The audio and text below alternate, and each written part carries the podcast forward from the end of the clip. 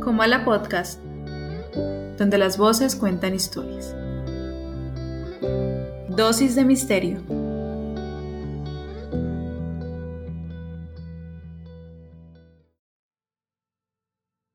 Hola y bienvenidos a este, el capítulo número 97, aquí en Comala Podcast. Mi nombre es Jorge Sánchez y como siempre me encuentro en compañía de mi amiga Carol Díaz.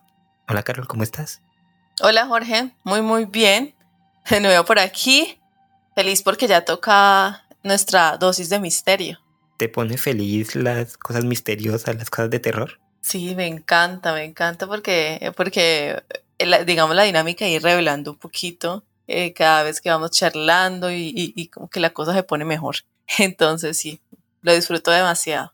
Además, teniendo en cuenta los casos que hoy traímos hoy, ¿no? Casos terroríficos, casos misteriosos, en, en tu caso sobre todo, un manuscrito eh, raro, extraño, cosas que se, que se han ido repitiendo a través de la historia, manuscritos raros que nosotros como literatos que somos de profesión nos, nos atraen mucho, al menos a mí me atrae mucho este tipo de libros extraños que autores como Lovecraft, por ejemplo, han, han creado todo un imaginario alrededor de ellos y que hoy, tú nos hablarás de uno de los más extraños que existen. Y por mi parte, pues traigo un caso bastante sórdido, bastante, no sé si diría extraño, pero sí terrorífico en el sentido de que, pues para mí las cosas que pueden suceder plausiblemente en la realidad son mucho más terroríficas, así que vamos a tener una muy buena dosis de misterio. Y nada, bienvenidos aquí al capítulo número 97, Carol, acercándonos al número 100 rápidamente. Ay, no, genial. Qué felicidad. Tenemos que hacer algo para celebrar esos 100 capítulos. Sí, no sé cuándo, realmente no lo sé, cuándo cae o qué capítulo es el que va a ser el número 100, pero debemos hacer algo porque hace 100 capítulos, hace como dos años y medio, Carol, no, ni siquiera teníamos la idea de realizar un podcast, era otra cosa muy diferente y la vida nos ha llevado por un rumbo muy extraño en latitudes diferentes, pero aquí a pie de la lucha, así que ya, ya, haremos algo para el capítulo número 100, que es algo muy especial. Y no sé, ¿qué te parece si comenzamos con estas historias extrañas que traemos hoy? Comencemos.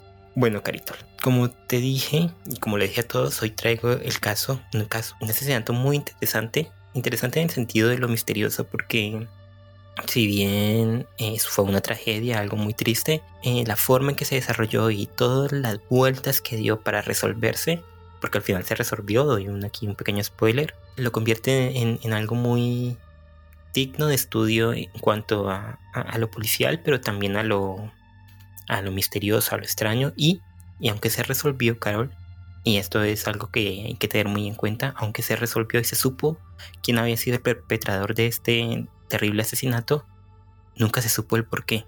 Se quedó allí. Así que hoy les voy a hablar del terrible asesinato de Arliss Perry, una joven de 19 años. Comienzo diciendo que Arliss Perry era una joven de 19 años, como contaba, que estudiaba en la Universidad de Stanford.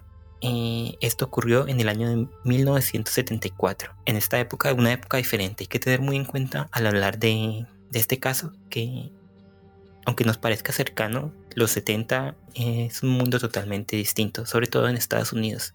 Y si fue en Estados Unidos diferente, en el resto del mundo aún más. Lo digo porque la gente era diferente, las formas en que se hacían las cosas era diferente e incluso eh, las investigaciones policiales eran diferentes a lo que hoy en día tenemos. Ya más tarde ahondaré en esto, pero es bueno decirlo desde ya. Arliss Perry con sus 19 años estaba casada, pero te digo, Carol, que es muy diferente. Hoy a los 19 años una muchacha no está casada o muy, es muy extraño que se casen a los 19 años. Sin embargo, ella estaba casada y iba con su esposo a la universidad. El esposo se llamaba Bruce Perry. Así que ellos dos vivían en, en una casa en el campus de la Universidad de Stanford. La noche del 12 de octubre de 1974, la pareja tuvo una pelea. Como todas las parejas normalmente tienen peleas a veces, y esta pelea fue una tontería era que Bruce le pedía a ella que inflara los neumáticos del coche. Sin embargo, ella no lo quería hacer y una cosa llevó a la otra y la pelea derivó en algo mucho más grave.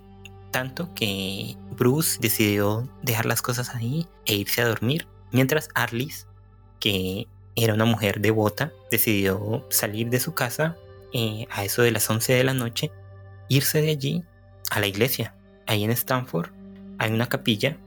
Hay que entender eso también, lo voy a decir como para no dejar cabos sueltos. El campus de una universidad en Estados Unidos no es algo como lo que nosotros entendemos aquí en, bueno, no sé si en España porque no conozco las universidades aquí en españolas, pero las colombianas en su mayoría son así. En los campus estadounidenses eh, la gente vive dentro de la universidad y, y e incluso hay ciudades que, que sirven como, como una especie de, sí, de campus donde están todos los edificios y la gente vive y se mueve alrededor de, la universidad. Entonces es normal que la gente salga tarde de la noche y que las iglesias, la iglesia esté abierta, que la universidad tenga una iglesia para la gente que quiera ir, o que haya tiendas y que haya cosas así dedicadas a los universitarios.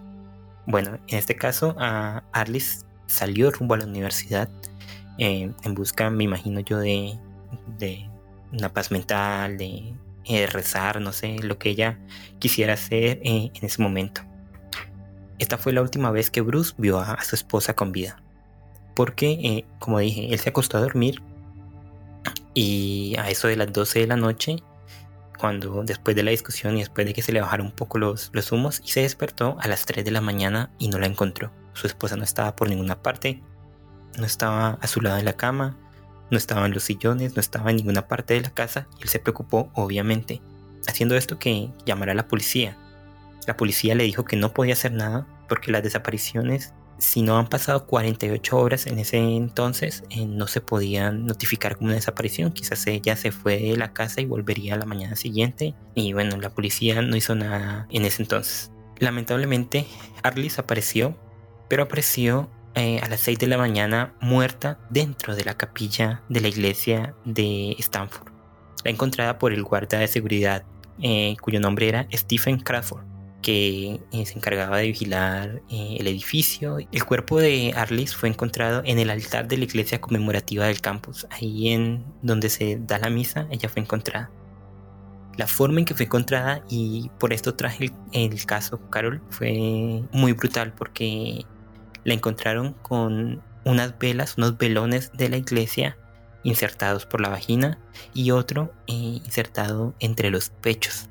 También encontraron en estas velas, encontraron huellas de una persona y también encontraron junto a ella encontraron eh, semen que supuestamente pertenecía a quien había asesinado y la forma en que la mataron a, a Arlis fue con un picayelo que le clavaron en la cabeza. Esta escena se encontró el guardia de seguridad a las 6 de la mañana cuando ya abrió el edificio para que, pues, que la gente entrara a esa hora. Ahí estaba ella. Hasta ahí, Carol, ¿qué te parece el caso? No, pues terrible, en shock completamente. O sea, y, claramente el, el, una pelea, el principal sospechoso, pues sería su esposo, ¿no? Entonces, digamos que la, la forma en que, en que se asesinó, da tintes como un ritual, una especie de ritual de pronto, o, o, se ve como, digamos, como la ira, entonces, una ira reprimida, entonces da, da mucho que, pensar, ¿no? Mira que, que tú digas que tiene algo de ritual, no está lejos de la realidad porque fue una de las hipótesis que manejó la policía en ese entonces, pero ya iremos a ello. Bueno, continuó con la historia. La policía interrogó, obviamente, a, la gente que estaba en la iglesia en el momento en que Arlis eh, había ingresado, que fue eso de las 11, 11 y media de la noche. Habían seis personas y cada una de ellas tenía coartadas, menos una, que nunca supieron quién era porque no se tomaron bien las, los respectivos datos de las personas, pero un estudiante dijo que eh, en el lugar habían seis personas, y todos fueron descartados como digo, excepto uno que nadie sabía quién era, y descartados porque tenían una, una buena cuartada, que estaban ahí, pero luego salieron y bueno, sabían qué estaban haciendo en el momento de la muerte de, de Arlis. El guardia de seguridad Crawford dijo que ve a los feligreses dentro de la iglesia eh, rezando, haciendo sus cosas y que se fue a dar una vuelta. Y que cuando regresó no vio a nadie, así que cerró y, se fue. Pero cerró sin ver si había alguien adentro, si, alguien, si alguien se había quedado, simplemente cerró y se fue hasta las 6 de la mañana cuando volvió a abrir el lugar. Esto lo leo textual eh, de la noticia donde saqué el caso. En la escena del crimen, los investigadores encontraron los jeans de Arlene a unos metros del cuerpo y semen sobre la almohada de un reclinatorio. También descubrieron la impresión parcial de la palma de una mano sobre la vela que Arlis tenía en la vagina. Al principio dije que 1970 eh, y es toda esta década y los 80 incluso fue una época extraña porque muchas cosas se hacían diferentes. En ese entonces, y para mayor información les recomiendo a todos verse una serie de, que está en Netflix que se llama Hunter que habla acerca de cómo el FBI creó las técnicas de investigación para encontrar a asesinos seriales.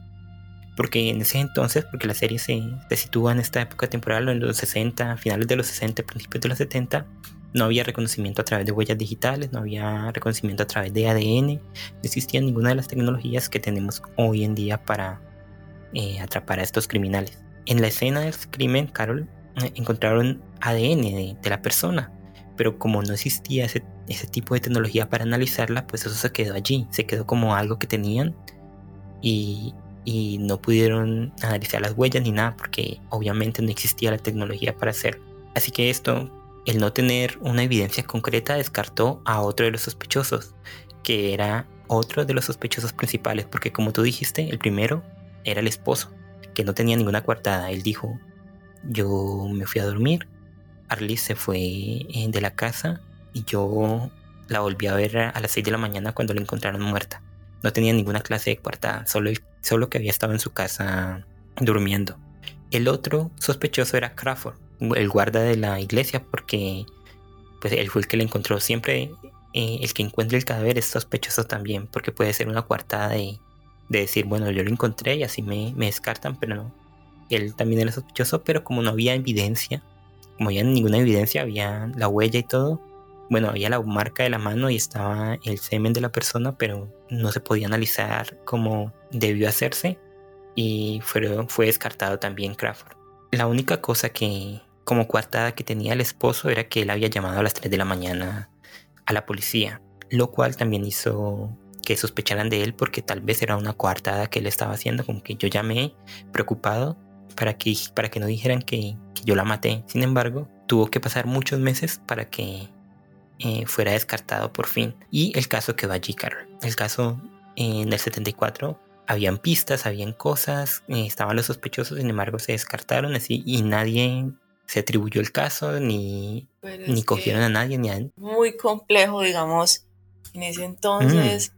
el poder descartar y, y, decir quién, quién fue o no el, el asesino o los asesinos. Porque, digamos, sin, sin todas esas herramientas que existen ahora, podría ser que muchos de esos de esas personas que tildaron de asesinos no los fueran, no lo fueran. Y, o terminaran libres o, fueran inculpados erróneamente.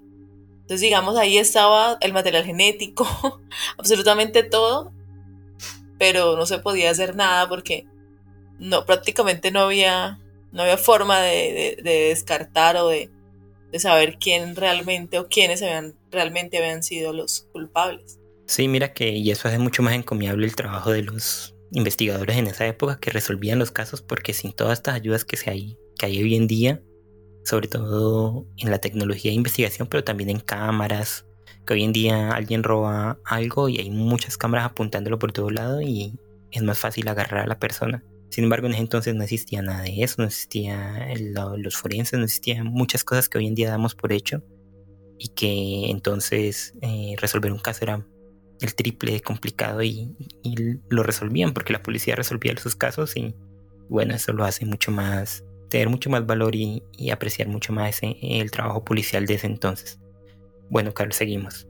Tú dijiste que tenía cierto aire de ritual el asesinato y no estás muy lejos porque, como dije ahorita, era una de las teorías que tenía la policía. Sobre todo porque en esa época también estaba muy en boga culpar al satanismo de casi todo sobre todo porque también había ocurrido lo de la familia Manson, el asesinato de Sharon Tate eh, y todo esto que conllevó a como un pánico generalizado por todo lo satánico, por todas las eh, cosas que llevaran eh, rituales y todo este tipo de, sectas que salieron en esa época que son muy conocidas, que bueno, algún día traeré algunas sectas aquí en este, este espacio porque me gusta bastante el tema. Entonces se tuvo como teoría esto que pudo ser un, ritual satánico, sin embargo no habían pruebas, ni había nada que corroborara ni que eh, apoyara esa hipótesis, lo cual también se descartó. No fue hasta cuatro años después, en el 78, que algo surgió, como que una pequeña esperanza surgió para resolver el caso de Arlis, y fue que agarraron a David Berkovich, un asesino serial muy conocido en Estados Unidos y, en el mundo entero, que se hacía llamar el hijo de Sam.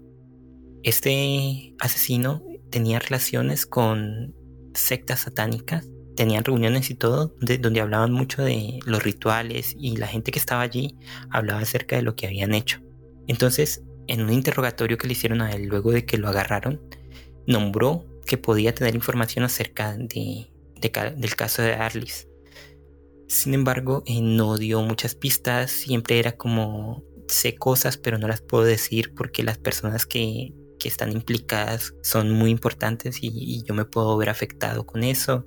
Y, era como un tira floja que, que aunque él no se descartó del todo porque después de un par de años él volvió a decir que si tenía información que había escuchado a alguien en una de las reuniones de satanistas que tenía, que decía que él había sido el asesinato, el asesino de, Arlis y que lo podía identificar. Pese a todo esto, la policía lo, lo descartó porque nunca daba una pista fija, nunca decía nada en concreto y este asesino Berkovich tenía la, costumbre de, de, jugar con la policía, de hacerles perder el tiempo y al final descartaron todo esto de del hijo de Sam que es un caso que podemos traer para, para otro día, Carol. Y bueno, llegando ya a, la parte final del caso, en 1978 con los con lo que dijo el hijo de Sam y con, con las pistas que iba a dar y que al final no dio, eh, el caso quedó como un caso, no un caso cerrado, sino uno de estos llamados cold case, eh, que son casos que quedan como congelados en el tiempo y que hay muchas pistas, hay testimonios, pero que no se puede hacer nada más y los tienen allí como en stand-by hasta que haya más pruebas y haya más forma de, conseguir información al respecto. Pues resulta, Carol, que en el 2018 comenzaron a realizar cotejos de muestras de sangre, de semen, de piel y de cabellos de casos antiguos. Y con las nuevas tecnologías del ADN pudieron llegar a, ciertas eh, conclusiones en este caso. Eh, voy a leer otra vez textual de la noticia. En junio del 2018, Carol, se hicieron los exámenes de ADN de este caso, el caso de Arlis, que del semen que encontraron en, la iglesia. Y el resultado no dejó dudas. Coincidía en un 99.99% con el del guarda Stephen Crawford. Lo cual fue casi una suerte, Carol, fue casi un, un milagro porque en esa época, por un error, en el 74, por un error, no se tomaron los, las una muestra de ADN de Crawford. No lo tenían, aunque lo tenían como sospechoso, no se les ocurrió tomar una muestra de ADN de este hombre, porque, como vuelvo a decir, no existía la tecnología para analizarlo y no les importó tomar una, muestra de ADN. Sin embargo, eh, Crawford eh, tuvo un problema con en la universidad, lo pillaron robando y, lo cogieron eh, por este delito, por el delito de robo, por el cual lo echaron de la universidad. Y en ese entonces sí le tomaron una muestra de ADN. Eso fue en el 92. Como consecuencia, Carol, bueno, también debo aclarar una cosa, y es que este hombre tenía como hasta suerte en sus cosas malas que hacía, porque la universidad lo echó y por alguna razón no tenía registro de él, no tenía dónde vivía, no tenía ni en qué estado estaban, ni, ni, nada de él. Lo que hizo el trabajo de la policía mucho más difícil. Pero después de, de buscar y buscar y buscar y buscar, lograron encontrarlo en el condado de Santa Clara, California, en un apartamento en San José, en una ciudad que se llama San José. Un grupo de, policías llegó el 28 de junio eh, a la casa de, Crawford. Algo interesante es que llegó la policía Carol y se cruzó con un vecino. Y, le preguntaron al vecino, ¿dónde está Crawford? ¿Dónde está este hombre? Le mostraron la foto y todo. Y el vecino dijo, pues él vive allí, pero ¿para qué lo quieren a él? ¿Por qué lo molestan si él es una persona buena, amable con todos, servicial? ¿Qué hizo? ¿Qué, qué están buscando?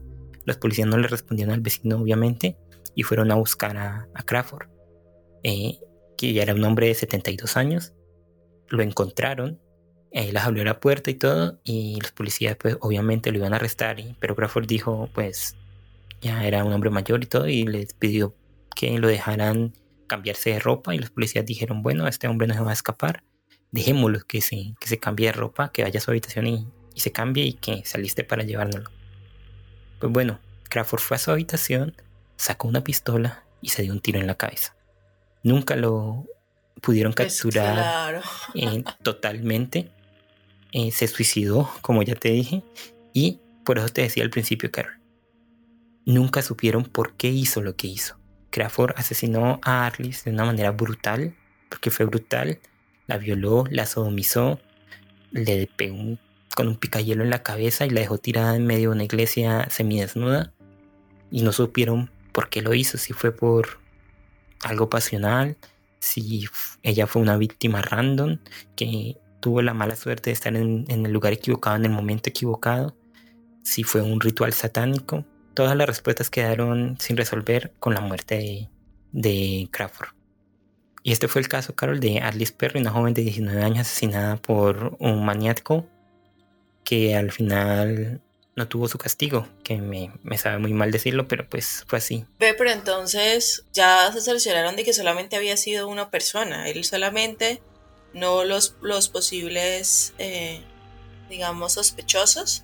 Pues mira que esa fue otra de las incógnitas que dejó el caso, porque se sospechaba que la brutalidad con que se realizó el- la sodomización del cadáver, de- no sé si el cadáver, pero del cuerpo de Arlis, fue tal que pensaban, una de las teorías fue que no fue un asesino, sino que fueron o dos o más de dos personas.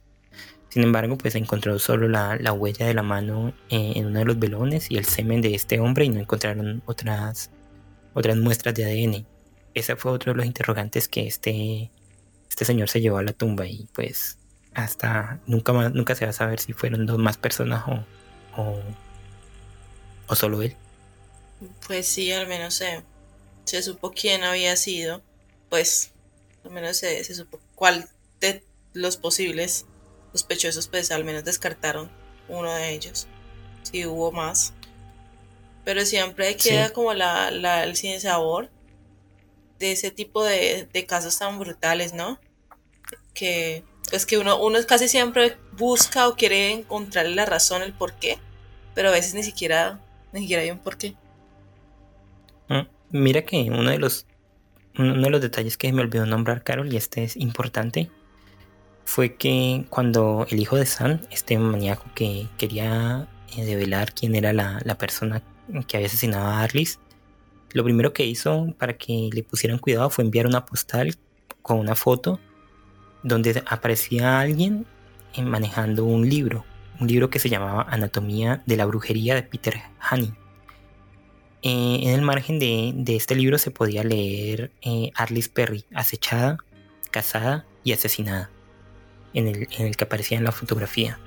Cuando encontraron a Crawford y, se suicidó, en su apartamento había un ejemplar de el libro Anatomía de la Brujería de Peter Honey. Entonces, las relaciones entre, el hijo de San y este hombre tampoco estaban muy, muy... No, no eran muy alocadas, y la, quizás la, lo que estaba diciendo eh, el asesino en serie, que tenía información acerca del caso, tampoco era muy, muy equivocado, pero pues no le, para, no le pusieron atención por, por la fama que tenía. Y bueno, eso ya fue todo, todo acerca del caso, un caso muy interesante que me pareció que nos deja ver cómo hemos evolucionado, ¿no? En, pues como sociedad en, en cuanto a, a, resolver casos, a manejarlos y a, y a darle una respuesta a este tipo de acontecimientos tan terribles. Sí, pero qué horror. Mm, Me dejaste así como... como sí, sí, no, no, no, es, no, es, un caso para que, que, lo deja feliz a uno, sin embargo, pues, hubo, hubo, una resolución. ¿Cuántos casos quedan sin resolver, Carol? Y, y, y, al menos esto supimos uno de los, de los perpetradores que ya, ya es algo, ¿no? Sí, es que me parece absurdo, digamos, el, el hecho de, de, de estos asesinos seriales, digamos, como compartir eso con los demás, como saber, saber tantos secretos y, y es como toda una sociedad ahí que se, que se reúnen en pro de hacer daño. Qué, qué cosa tan sí. horrible. Mira que en esta serie, en, en Mindhunter, que, que recomendaba, y esto ya lo he dicho en el podcast antes, entrevistan a un asesino y, y el asesino dice, porque él se ha entregado a, la policía Dijo, yo me entregué porque sabía que nunca me iban a pillar. Yo soy muy inteligente y me, aburrí. Y, el asesino ayudaba después, y eso es real, fue un caso real, ayuda después a, capturar a otros asesinos en serie. Él dijo, ustedes no me iban a capturar, yo no dejaba pistas, no, no son lo suficientemente inteligentes para atraparme. Y como yo, hay por lo menos unos 100 igual por todo Norteamérica. Así que pensar que casos como estos pueden existir muchos y que estén hechos por personas eh, de este tipo que se quedan, quedan impunes, eh, pues deja mucho que pensar y nos da mucha esperanza por el mundo en que vivimos. Así que agradecemos que hayan evolucionado las técnicas de encontrar a este tipo de gente. Y no sé, Carol, pues, aquí estás y pasamos a tu caso que es menos sórdido que el mío. Bueno, Jorge, para, digamos, bajarle al... A la intensidad, ¿no? A lo, a lo fuerte de este, de este, a la intensidad, a lo fuerte de tu caso. Eh, el día de hoy les traje un caso, se puede decir más bien una información sobre un texto del códice de Voynich, eh, que es bien interesante y que también nos deja una gran incógnita y nos ha dejado una gran incógnita a través del tiempo. Esa información vale la pena pues mencionar, pues acá de una página de National Geographic, donde nos habla justamente, encontré la mayor cantidad pues, de información ahí recopilada. Entonces resulta, bueno, primero que todo, tú lo, lo has escuchado antes, ¿sabes de qué, de qué trata? Sí, sí, sé que es un manuscrito. Los, las fechas y la cantidad de años que tiene no, no las tengo en la cabeza, obviamente pero sé que tiene una escritura muy extraña, con unos dibujos muy raros que nadie sabe qué significa. Eh, básicamente eso, ¿no? Estos manuscritos perdidos en el tiempo que, que esconden muchos secretos. Sí, Jorge, demasiados secretos.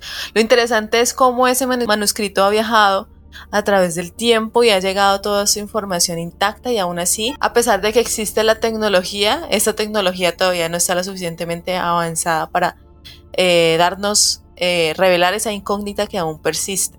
Resulta que ese manuscrito eh, bueno, la primera noticia de ese manuscrito data de 1580, cuando el emperador Rodolfo II de Habsburgo estaba muy, muy interesado sobre las ciencias ocultas y eh, eh, dio un dinero, pagó por ese, ese manuscrito porque supuestamente decía que a través de este él se podía comunicar, podría tener esa comunicación directa con las ángeles mediante unas piedras. Entonces este manuscrito pasó de manos en manos hasta llegar hasta el siglo XVII, donde quedó depositado en un convento, este, en el convento, eh, y este manuscrito fue comprado por el tratante de antigüedades Wilfrid Voynich.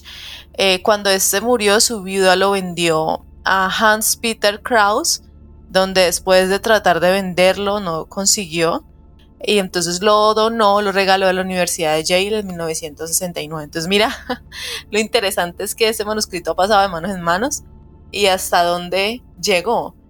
Entonces resulta que, con esa, esa incógnita tan grande, porque cuando la universidad por fin lo pudo tener, empezó a analizarlo y empezaron a tratar de descifrarlo, pero pues ha sido prácticamente imposible porque diversos em, profesores, diversos doctores y doctoras han tratado de descifrar esos jeroglíficos tratando de, compararlos con jeroglíficos antiguos egipcios, pero pues ha sido imposible.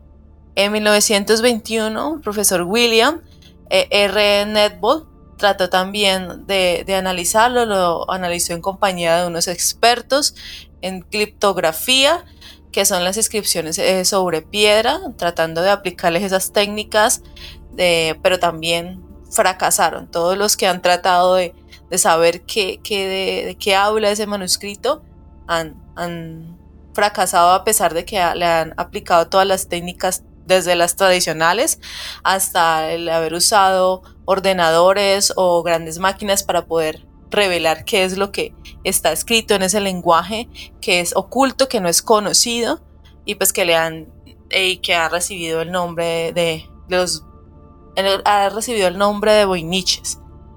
Mm, pero bueno, la pregunta es que, de qué nos habla, de qué nos podría tratar de, contar o hablar este manuscrito eh, y según las ilustraciones, este texto contiene relatos esotéricos sobre rituales ocultos, también hay dibujos de plantas, de astros y de mujeres que serían símbolos alquímicos, de mujeres desnudas bañando, de, plantas que no existen, por ejemplo.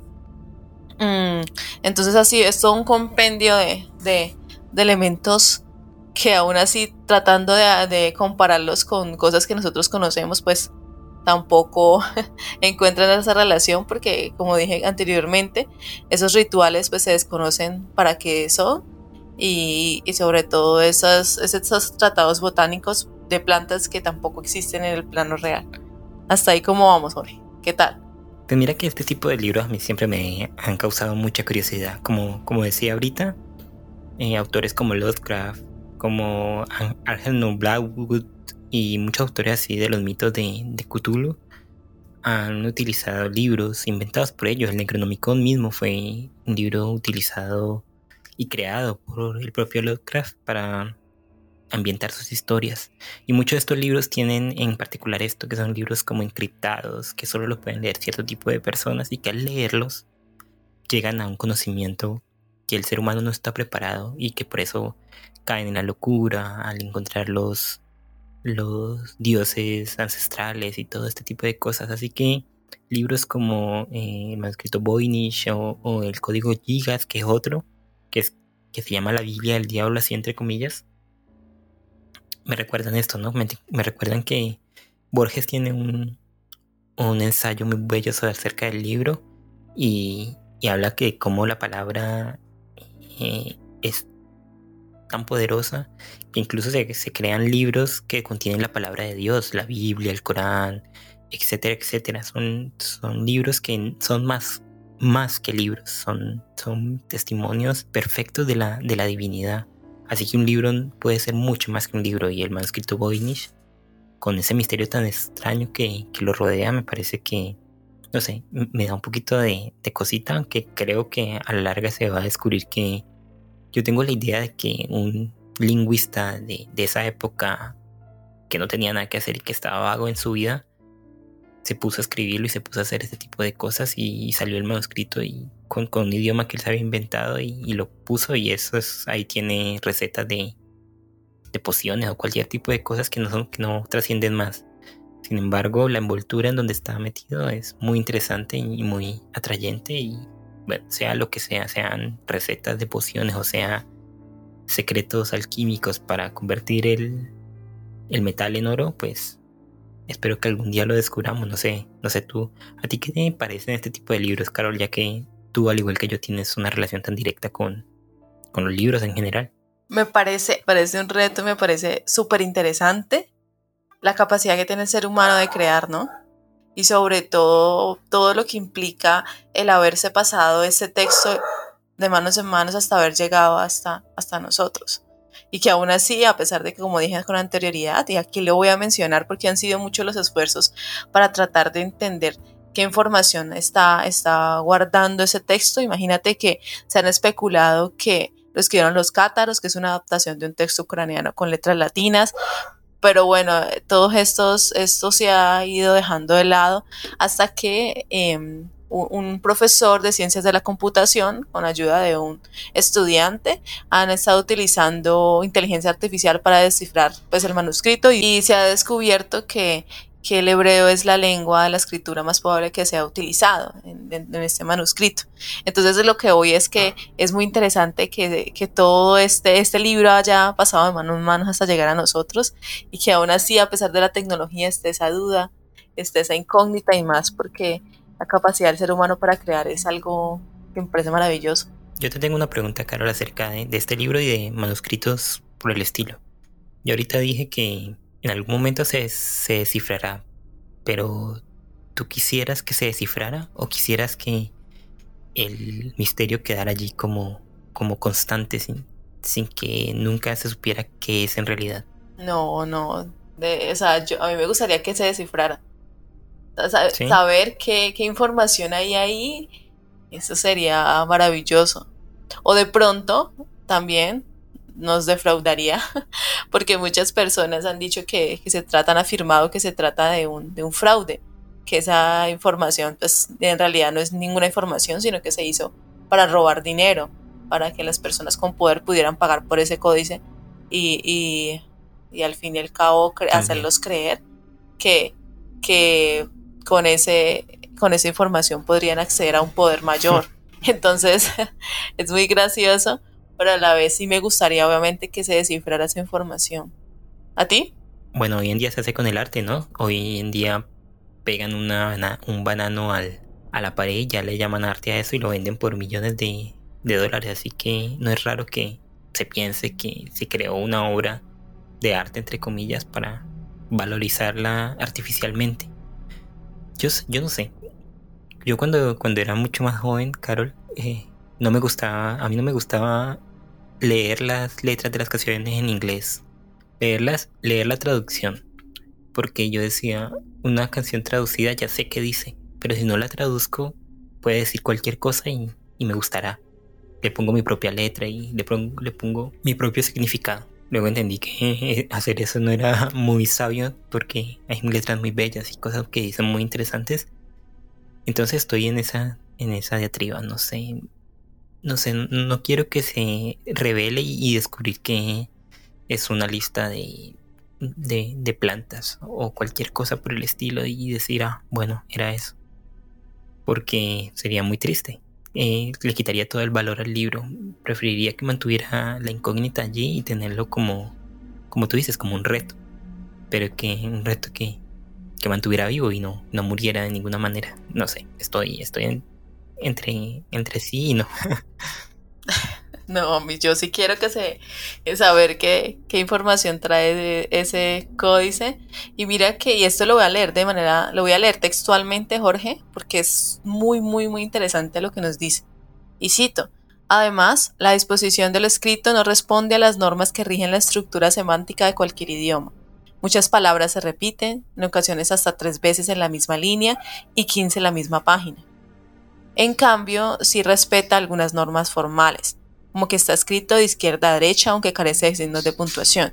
Algunos párrafos van precedidos de estrellas y asteriscos. El texto también cumple la ley de Sif, que señala que en las lenguas conocidas la longitud de las palabras es inversamente proporcional al número de veces que aparece. Y aquí también nos habla de que parece estar escrita a una sola mano, que tiene trazos fluidos, que tiene letras homogéneas, irregulares, prácticamente idénticas, sin ningún error. Entonces, se están preguntando también si se ha usado una plantilla o, qué tipo de, qué tipo de técnica han, han, utilizado para que este texto se vea como tan, tan organizado, tan estructurado también Em, entonces, digamos que todo en ese texto es una incógnita y em, espero que algún día podamos eh, entender, podamos tener esa información a nuestra disposición y a, pesar de que sea uno algo que nos sorprenda o nos defraude, siempre estará, digamos, lo bello de la historia y todo el esfuerzo por tratar de saber de qué se trataba ese códice. Pues no sé, yo espero que no, ya me he decidido, espero que no lo no lo resuelvan nunca y que el misterio siga estando allí y que, y que nos siga dando alimento a la imaginación, a los, a los imaginativos que, nos gusta poner en una historia detrás de lo que, de lo que hay, de lo que no se puede descifrar y bueno, ya cada uno de nosotros tendrá su propio pensar acerca de este tipo de textos, sin embargo, es indudable que son muy interesantes, que dan rienda suelta a, teorías de las, desde las más conservadoras hasta las más locas y que pues de alguna u otra manera todos podemos estar en lo correcto. Así que estas fueron las dos historias que trajimos hoy para Dosis de Misterio. Dos historias que no se empatan mucho porque una fue un asesinato y la otra un libro extraño. Sin embargo, que como yo siempre digo, convierten el mundo en que vivimos eh, en algo mucho más interesante de lo que, de lo que lo solemos creer.